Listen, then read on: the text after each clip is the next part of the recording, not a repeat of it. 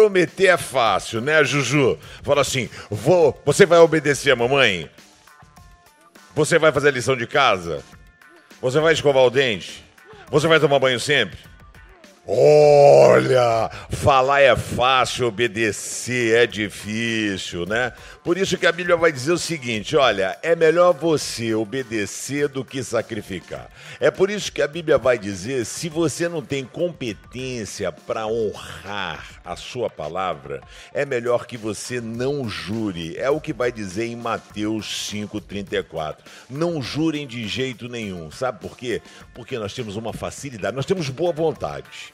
A gente quer fazer as coisas certas, mas quando a gente vê, a gente às vezes desobedece a Deus. Não existe coisa pior do que desobedecer a Deus. Mas seja como a Juju, uma menina obediente, uma menina que dorme na hora, que só tira notas altas, que não é assim não, né? Tá bom, mas tudo bem, mas você pode ser melhor do que a Juju. Valeu?